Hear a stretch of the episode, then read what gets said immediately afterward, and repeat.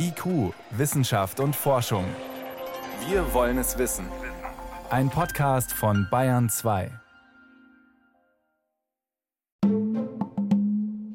Die Domestikation des Pferdes war eines der wichtigsten Schlüsselereignisse in der Menschheitsgeschichte.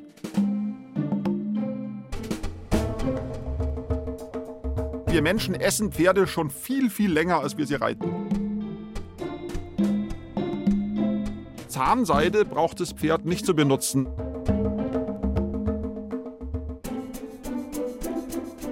Alles Natur. Pferde. Iska Schregelmann im Gespräch mit dem Biologen Tassilo Franke. Ich sitze hier vor einem wirklich imposanten Pferdeschädel, den mein Gesprächspartner Dr. Tassilo Franke vom Biotopia Lab in München mitgebracht hat, und zwar aus der Zoologischen Staatssammlung. Da kommen wir gleich noch drauf. Ich nehme an, Herr Dr. Franke, für viele ist der Gedanke an Pferde zuerst einmal ganz eng mit dem Gedanken ans Reiten verknüpft. Also, dass Pferd und Sattel zusammengehören. Damit wachsen ja kleine Kinder schon auf, wenn wir jetzt zum Beispiel mal ans Schaukelpferd denken oder ans Ponyreiten. Aber wann hat eigentlich der erste Mensch auf einem Pferderücken gesessen? Ja, das, was Sie gerade sagen, die Frage, wann der erste Mensch auf einem Pferderücken gesessen ist, ist ja schon seit Jahrzehnten Gegenstand kontroverser Diskussionen. Da sind die verschiedensten Regionen werden da ins Spiel gebracht, die Iberische Halbinsel, Anatolien, die Ukraine, Kasachstan und auch Teile der südwestrussischen Steppe sind auch dort äh, Kandidaten. Da gab es die verschiedensten Herangehensweisen, um das genau herauszufinden. Man hat geschaut, wann die ersten Reitervölker eindeutig Pferde hatten und auch diese Skelette, die man mit diesen Menschen gefunden hat, dann auch Spuren aufwiesen, die eben auf Reiten hinwiesen. Aber erst seit einigen Jahren hat man ja die Möglichkeit, die alte DNA genauer zu untersuchen, die Ancient DNA, wie es auf Englisch heißt, oder abgekürzt ADNA. Also die, Gen, die Gene. Die Gene, die Gene, das Genom dieser Pferdeüberreste. Und vor kurzem ist eine Studie erschienen in der renommierten Zeitschrift Nature. Und da waren auch Wissenschaftler von den staatlichen naturwissenschaftlichen Sammlungen Bayern dran beteiligt. Und diese Studie, die hat ziemlich genau den Ursprungsort des Hauspferdes dingfest machen können, und zwar in der südrussischen Steppe, in dem Gebiet, wo sich Don und Wolga fast berühren, also wo dieses Knie ist, wo auch dieser Kanal ist, in diesem Steppengebiet, da ist allergrößter Wahrscheinlichkeit nach der Ursprung unserer, aller unserer heutigen Hauspferde.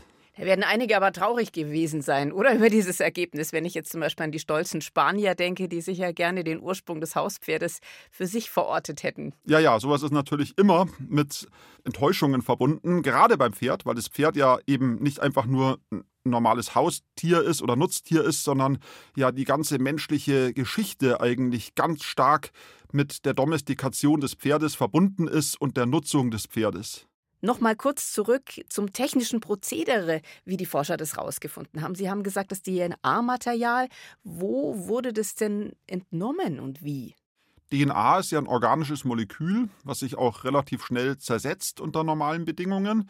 Und deswegen ist alte DNA schwer auffindbar. Und erst vor einigen Jahren, ich glaube 2015, ist dann eine Studie erschienen, wo festgestellt wurde, dass besonders hohe Ausbeuten von noch intakten DNA-Fragmenten im Felsenbein zu finden waren. Wo ist denn das Felsenbein? Was ist das genau? Das Felsenbein ist ein Teil des Innenohrs im Schädel aller Säugetiere, auch bei uns Menschen. Und in diesem Felsenbein ist zum Beispiel das Labyrinthorgan und die Cochlea untergebracht. Und es besteht aus extrem harter dichter Knochensubstanz, die natürlich auch die DNA sehr gut schützt vor äußeren Einflüssen. Also die Forschenden bohren dann da rein mit einem starken Bohrer, schätze ich mal, um da ranzukommen, oder? Weil anders geht es ja wahrscheinlich nicht. Also es geht äh, erstmal so los. Also es werden natürlich Pferdehinterlassenschaften erstmal gesammelt, gesucht und ausgegraben. Und wenn dann an diesen Pferdeskeletten der Schädel vorhanden ist, dann wird ganz gezielt dieses Felsenbein dort freigelegt und aus dem Felsenbein dann mit einem Bohrer vorsichtig dort Material entnommen. Das ist in hochreinen Laboren wird es gemacht, weil da jede Verunreinigung natürlich schadet. Und in dieser Probe ist dann die DNA enthalten, die dann mit ganz modernen Sequenziermethoden, die auch sehr neu sind, dann ähm, rekonstruiert werden kann. Und wie viele Pferde hat man da untersucht? Also in den verschiedenen Regionen. Ich stelle mir das sehr aufwendig vor. Man hat in dieser Studie einen Zeitraum von 44.000 Jahren abgebildet. Wow. Insgesamt wurden 273 Pferdegenome sequenziert, also die Gesamtgenome. Man muss sich mal vorstellen, das Pferdegenom ist erst 2009 überhaupt veröffentlicht worden. Und durch diese ganz modernen DNA-Sequenziermethoden ist es dann gelungen, eben von 273 Pferdehinterlassenschaften, die teilweise eben 44.000 Jahre alt waren, äh, die Genome zu rekonstruieren. Und das alles ja in verschiedenen Regionen, auf verschiedenen Erdteilen. Ja, ganz genau. Also in, in sehr verschiedenen Regionen Eurasiens. Und zwar eigentlich von der Iberischen Halbinsel bis nach Sibirien. Aus diesem ganzen Bereich kamen die Proben. Das hört sich ja fast ein bisschen an wie so eine forensische Kriminalgeschichte. Was macht man denn dann jetzt, wenn man dieses Genmaterial hat? Wie kommt man denn dann auf die Idee, dass es eben in Russland gewesen ist, wo die Domestikation des Pferdes stattgefunden hat? Man sieht sich diese Genome an, die man dort sequenziert hat. Meistens sucht man sich Bereiche aus, zum Beispiel aus dem Mitochondriom, dem den Genen, die in den Zellkraftwerken der Zellen vorhanden sind. Dann hat man sehr genaue Hinweise auf die mütterliche Linie. Man schaut sich auch die Y-Chromosomen an, die Geschlechtschromosomen der Hengste dann in dem Fall und bekommt dann Aufschlüsse, wo sich gewisse Haplotypen, nennt man es in der Populationsgenetik, also genetische Signaturen häufen. Und wie sich über die Zeit, man kann ja diese Skelette auch Radiokarbon datieren, also ganz entscheidend ist, dass man weiß, wie alt diese Hinterlassenschaften sind. Die werden über Kohlenstoffisotope dann relativ genau datiert. Und dann kann man zum Beispiel feststellen, dass sich im Lauf der Zeit eine bestimmte genetische Signatur, ein bestimmter Haplotyp in einem bestimmten Gebiet anhäuft. Oder auch andersrum, Haplotypen, die dort vorher vorherrschten, plötzlich verschwinden oder zurückgedrängt werden. Und es war sehr auffällig, dass in diesem westrussischen Steppengebiet ein bestimmter Haplotyp plötzlich die Überhand genommen hat. Das ist der Haplotyp Don 2, ist der abgekürzt. Und der taucht plötzlich gegen Ende des dritten Jahrtausends vor Christus dort ganz gehäuft auf. Und in allen später beprobten Skeletten hat er sich dann fast viral ausgebreitet. Das heißt, er taucht plötzlich auf, Ende des dritten Jahrtausends, und alles, was später kommt an Hauspferden, zeigt auch genau diese genetische Signatur. Okay, da, daher weiß man, das hat sich einfach verbreitet von dort aus. Und das war in den anderen Regionen, zum Beispiel in Anatolien, jetzt nicht der Fall. Ja, so ist es. Also alle heutigen Hauspferde enthalten diese Signatur. Also alles, alle unsere Pferde, die wir hier sehen, die ganzen vielen verschiedenen Rassen, gehen alle auf diese Pferde im südwestlichen Russland zurück. Ja, und es ist sehr eindeutig.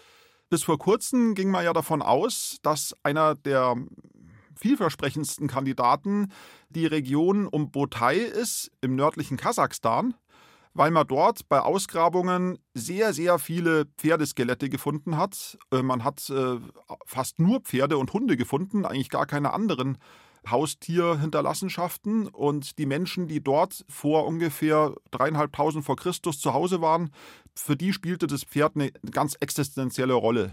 Man hat dann zum Beispiel festgestellt, dass die vorderen Prämolaren, die vorderen Backenzähne, die äh, bestimmte ja, Abnutzungsspuren aufwiesen, die man auf Pferdetrensen zurückgeführt hat. Man hat dann auch äh, Tonscherben gefunden, wo die, die Reste von vergorener Stutenmilch nachweisbar waren. Man hat dann auch solche Einpferchungen gefunden. Man konnte sich sicher sein, dass dort auch Pferde gehalten wurden das waren eigentlich sehr klare Indizien, dass dort eigentlich der Ursprung der Pferdedomestikation zu verorten ist. Und das war ja ungefähr 1000 Jahre bevor eben diese, diese Pferde im Don-Wolga-Gebiet dort in Erscheinung getreten sind. Man hat natürlich auch diese Pferde dort sich genetisch genauer angeschaut und hat dann eine große Überraschung erlebt. Und zwar sind diese Botai-Pferde gar nicht mit unserem Hauspferd näher verwandt sondern sie sind mit einem ganz anderen Pferd verwandt, nämlich dem Pritschewalski-Pferd. Etwas schwierig auszusprechen. Pritschewalski-Pferd haben ja die ein oder ja. anderen wahrscheinlich schon mal gehört. Ja, also Pritschewalski-Pferde, die kann man auch heute lebend in München im Tierpark Kellerbrunn sehen. Oder auch im Tenloher Forst in der Nähe von Erlangen, wo sie zur Landschaftspflege eingesetzt werden. Das ist eine wunderschöne Pferdeart mit steifer Mähne und äh, signifikanten Fellwechsel. Die haben im Winter ein ganz flauschiges Fell und im, im Sommer ein schönes glattes Fell. Und äh, diese Pferde, die galten eigentlich als das Wildpferd schlechthin. Und deswegen war es wirklich eine also überraschende... Also das nicht, domestizierte Pferd quasi, bevor wir Menschen genau, da irgendwie unsere Finger im Spiel also das, hatten. Das, das Pritschewalski-Pferd galt als ein Pferd, wo der Mensch noch nie züchterisch seine Finger im Spiel hatte. Also ein richtiges Wildpferd.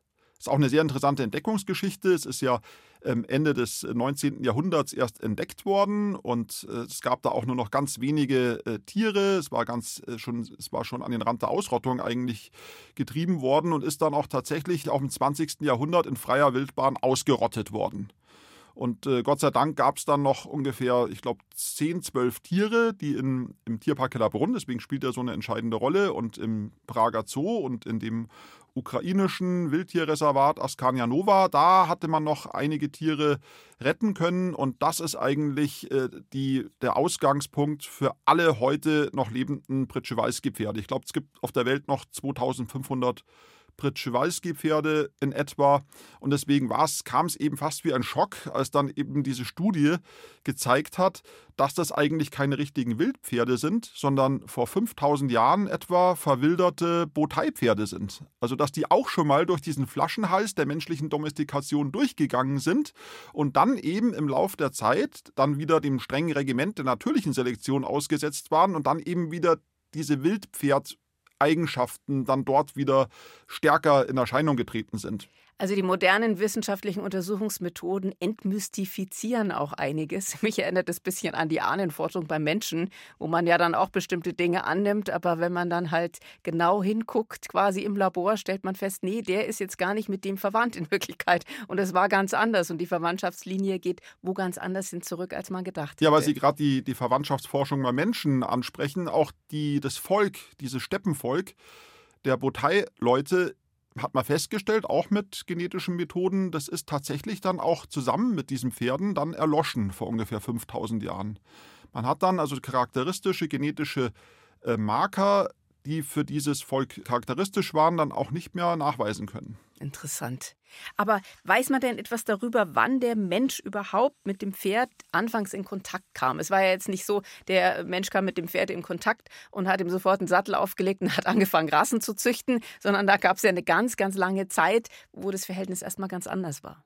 Also der Mensch ist eigentlich seit Anbeginn, kann man fast sagen, mit dem Pferd in Berührung gekommen. Als unsere Vorfahren noch in Afrika lebten, also die Vor- und Frühmenschen, äh, die sind natürlich auch mit Pferden in Berührung gekommen. Und zwar genauer genommen mit Zebras, die ja in der gleichen Gattung sind, also auch äh, zu den Pferden, zu den Einhufern gehören. Und auch später, als dann der Mensch Europa besiedelt hat, Homo erectus, Homo heidelbergensis. Und da ist zum Beispiel ein sehr interessanter Nachweis gelungen von der Berührung zwischen diesem Homo heidelbergensis und Wildpferden.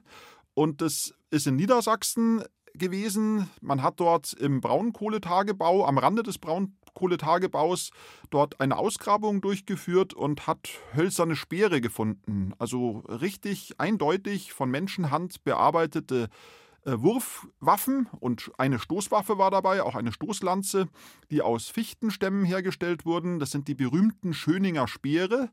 Und man hat an dieser Grabungsstelle auch jede Menge Tierknochen gefunden. Und die aller, allermeisten, ich glaube über 90 Prozent dieser Tierknochen, die gehören zu dem Moosbachpferd. Das ist ein, ein Urwildpferd, was vor ungefähr 300.000 Jahren dort gelebt hat. Und es ist wirklich eine, eine Momentaufnahme von einer, einem Jagdereignis, wo dieser Mensch, dieser Homo heidelbergensis, äh, Jagd auf Pferde gemacht hat. Das heißt, die Pferde waren schlicht Nahrungsmittel zuerst. Also wir Menschen essen Pferde schon viel, viel länger, als wir sie reiten. Man weiß auch sehr genau, wie diese Pferde, die die Menschen früher als Jagdbeute genutzt haben, ausgesehen haben. Also nicht nur anhand der Skelette, die verraten ja nicht so viel über den, die äußere Erscheinung, sondern über die wunderbaren Darstellungen in äh, diesen altsteinzeitlichen Höhlenmalereien, die man aus Südfrankreich oder auch aus Spanien kennt. Da sind Pferde geradezu naturalistisch von diesen Menschen äh, an die Wände gemalt worden, mit der steifen Mähne, auch mit der typischen Fellfarbe. Und gerade in der Höhle von Chauvet zum Beispiel in Frankreich, da sind ganz viele von diesen Pferden dargestellt. Und diese Zeichnungen sind über 30.000 Jahre alt, diese Felsmalereien. Und auch bei uns in Bayern, in der Klausenhöhle, da kennt man auch eine mittelsteinzeitliche Ritzzeichnung, die auch sehr detailliert so ein Wildpferd darstellt. Also zuerst wurde das Pferd gejagt und gegessen, aber dann hat ja das Pferd die Zivilisation der Menschheitsgeschichte revolutioniert, weil das Pferd uns dabei geholfen hat, Lasten zu transportieren, überhaupt selber mobil zu sein, den Acker zu bestellen ja letztlich. Also und soweit ich weiß, sogar hier in München wurden ja die Trambahnen früher auf Schienen von Pferden noch gezogen. Also das heißt, durch das Pferd und die Domestizierung ist unheimlich viel passiert. Also man kann sagen, die Domestikation des Pferdes war eines der wichtigsten Schlüsselereignisse in der Menschheitsgeschichte. Also wir haben die Beherrschung des Feuers, ist so ein, ein wichtiges Schlüsselereignis. Oder auch die neolithische Revolution, als wir die Landwirtschaft erfunden haben und den Ackerbau und aber auch das Hirtentum. Und dann danach kam dann eben als ganz, ganz wichtiger Punkt die Domestikation des Pferdes, die Entstehung der Reiterkulturen, anfangs eben auch in den Steppen.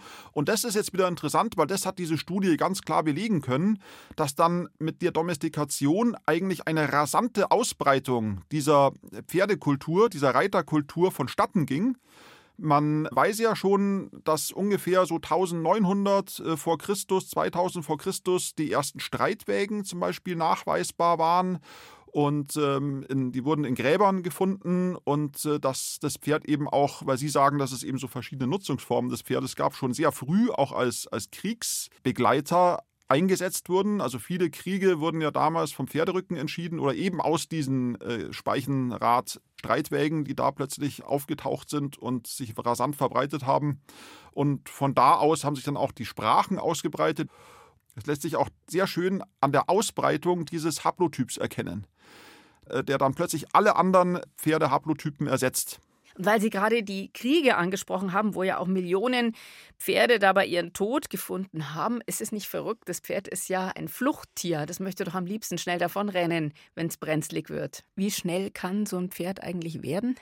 Ja, so 60, 70 Stundenkilometer. Aber auf, nur auf kurze Distanz können die schon, schon laufen. Und um überhaupt so schnell laufen zu können, hat sich das Pferd ja auch wiederum evolutionsgeschichtlich verändert. Also die Evolution der Pferde, die reicht ja sehr weit zurück in der Erdgeschichte. So die ersten Vorfahren der Pferde, die tauchen so vor ungefähr 55, 50 Millionen Jahren auf im Zeitalter des Eozän. Übrigens auch bei uns in Deutschland, in der Grube Messel in Hessen in der Nähe von Darmstadt. Das ist ein urzeitlicher tiefer See gewesen, der in seinen untersten Schichten sauerstofffrei war und dort exquisit erhaltene Fossilien überliefert hat von allen möglichen Tiergruppen, aber eben auch von Pferdevorläufern, die äh, Urpferdchen auch genannt werden. Es ist nicht so eine ganz saubere Bezeichnung, weil sie eigentlich nicht die absolut direkten Vorfahren der heutigen Pferde sind. Wie sahen die aus? Also, wenn man das weiß. Nein, die waren vielleicht so groß wie ein Foxterrier. Ähm, Ach so klein. Teilweise sogar noch ein bisschen kleiner. Und wer eins sehen will, also wir haben ein sogar sehr bedeutendes versteinertes Urpferdchen im Museum Mensch und Natur in München ausgestellt. Das ist eine kleine Stute, die, man weiß deswegen, dass es auch eine Stute ist, weil sie auch noch den Fötus eines ungeborenen Fohlens in sich trägt. Man kann das alles wunderbar an diesem fantastisch erhaltenen Fossil erkennen. Und ähm, dieses Pferd, das gehört in die Gattung Eurohippus, Eurohippus parvulus.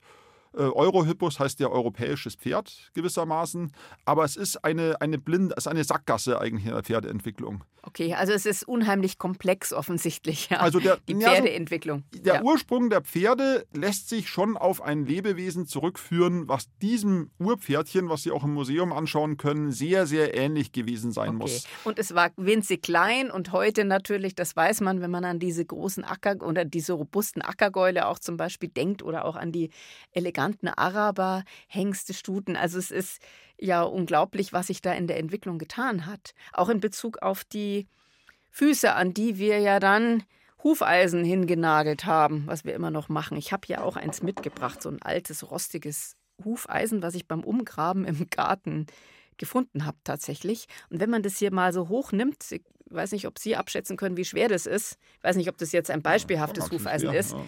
Das Vielleicht ist so 300 Gramm, ja, 400 Gramm. Ja, und wenn man sich dann vorstellt, das Ganze mal vier an die Beine geschraubt zu bekommen, genagelt zu bekommen, ist ja auch eine ganz schön belastende Geschichte. Ja, interessant ist auch, dass es eben vier Hufeisen sind, weil es wird ja an die Zehenspitze eigentlich montiert, weil Pferde, also die Familie der Pferde, die heißen ja auch Einzeher, weil sie tatsächlich ihre ursprünglich vorne vier und hinten drei Zehen auf die Mittelzehen reduziert haben. Also unsere Pferde, unsere heutigen Pferde stehen auf praktisch den beiden Mittelfingern und den mittleren hinteren Zehen. Und also warum? sie stehen nur auf vier Zehen. Warum? Das ist doch für die Standfestigkeit gar nicht gut, oder? Aber für die Laufeigenschaften im offenen Gelände. Und gerade dieses offene Gelände spielt in der Evolution der Pferde eine entscheidende Rolle.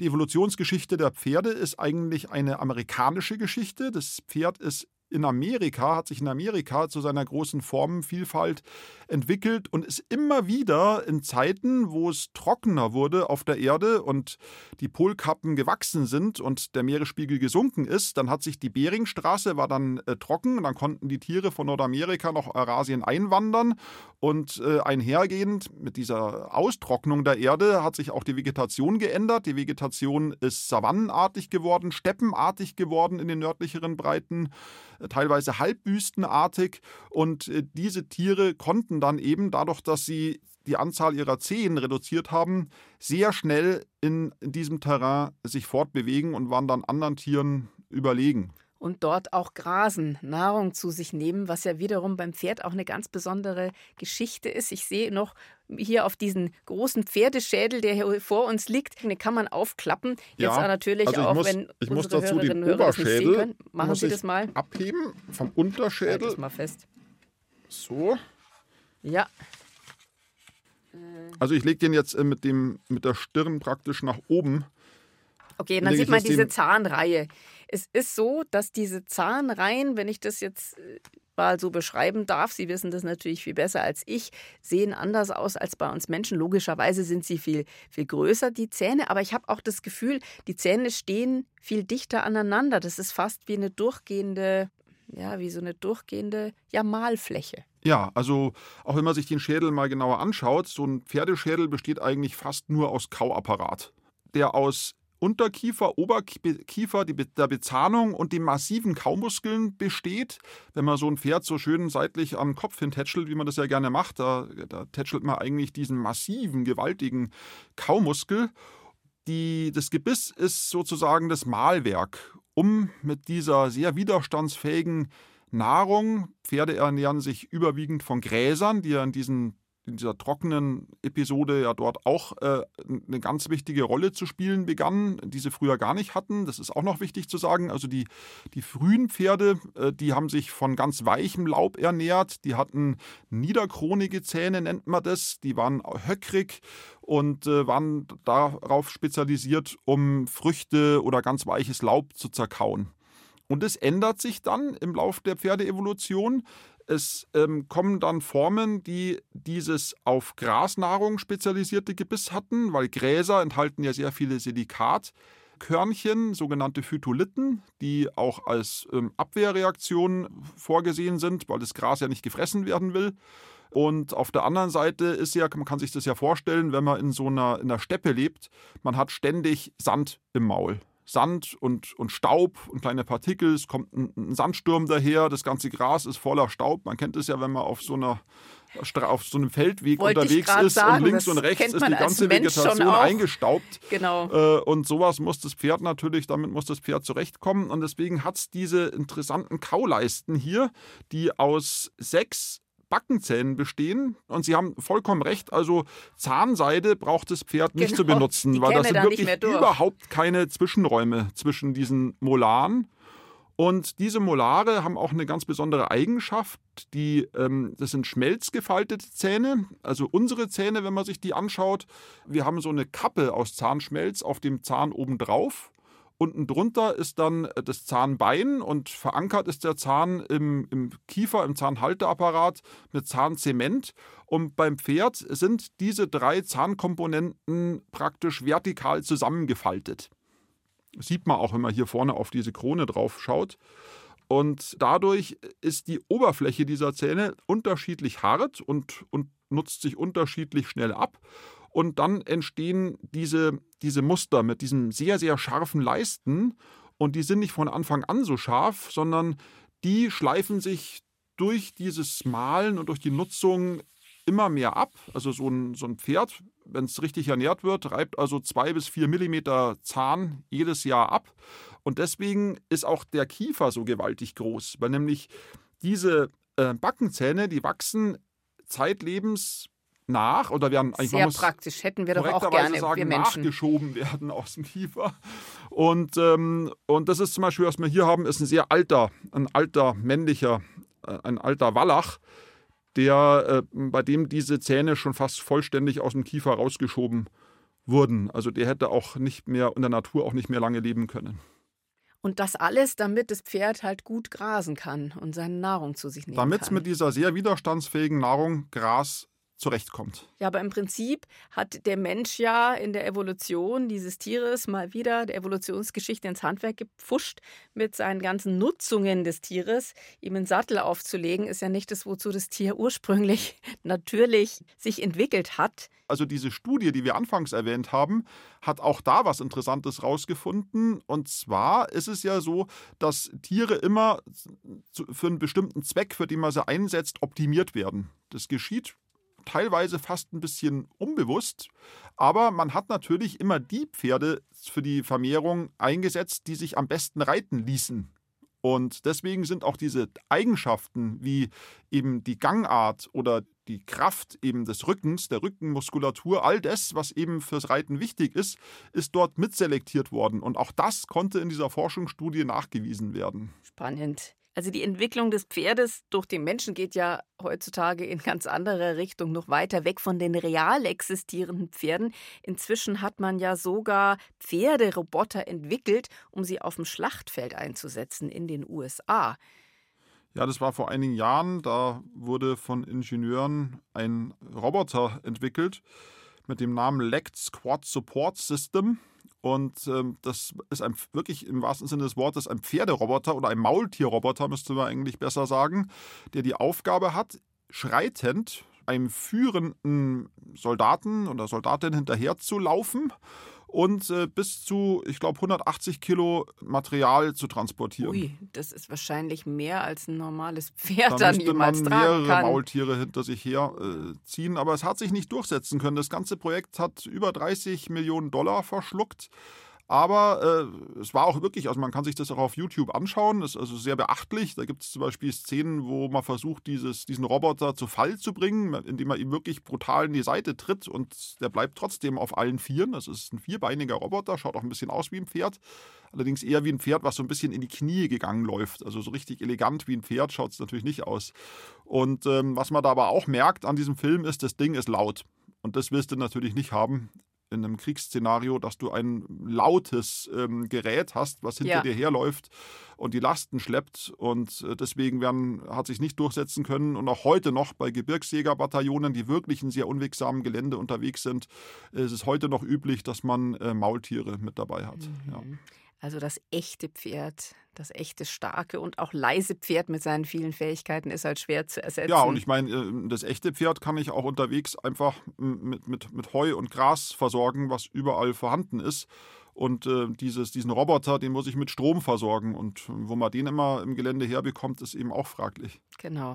Ganz herzlichen Dank an den Biologen Dr. Tassilo Franke vom Biotopia Lab. Das Biotopia Lab in München ist so eine Art öffentliche Experimentierwerkstatt, die Sie im Botanischen Garten finden können. Ja, ich würde mich freuen, wenn Sie mal vorbeischauen. Wir sind äh, Freitagnachmittags und am Wochenende geöffnet und es gibt eigentlich immer interessante Sachen zu sehen und auch schöne Mitmachprogramme. Und hier noch ein bisschen Eigenwerbung für unsere Gesprächsreihe Alles Natur. Weitere Folgen finden Sie in der ARD Audiothek und überall, wo es Podcasts gibt. Viel Spaß beim Stöbern und bis zum nächsten Mal. Bis zum nächsten Mal. Das war IQ, Wissenschaft und Forschung. Alles Natur. Iska Schregelmann im Gespräch mit dem Biologen Tassilo Franke. Redaktion Bernhard Kastner.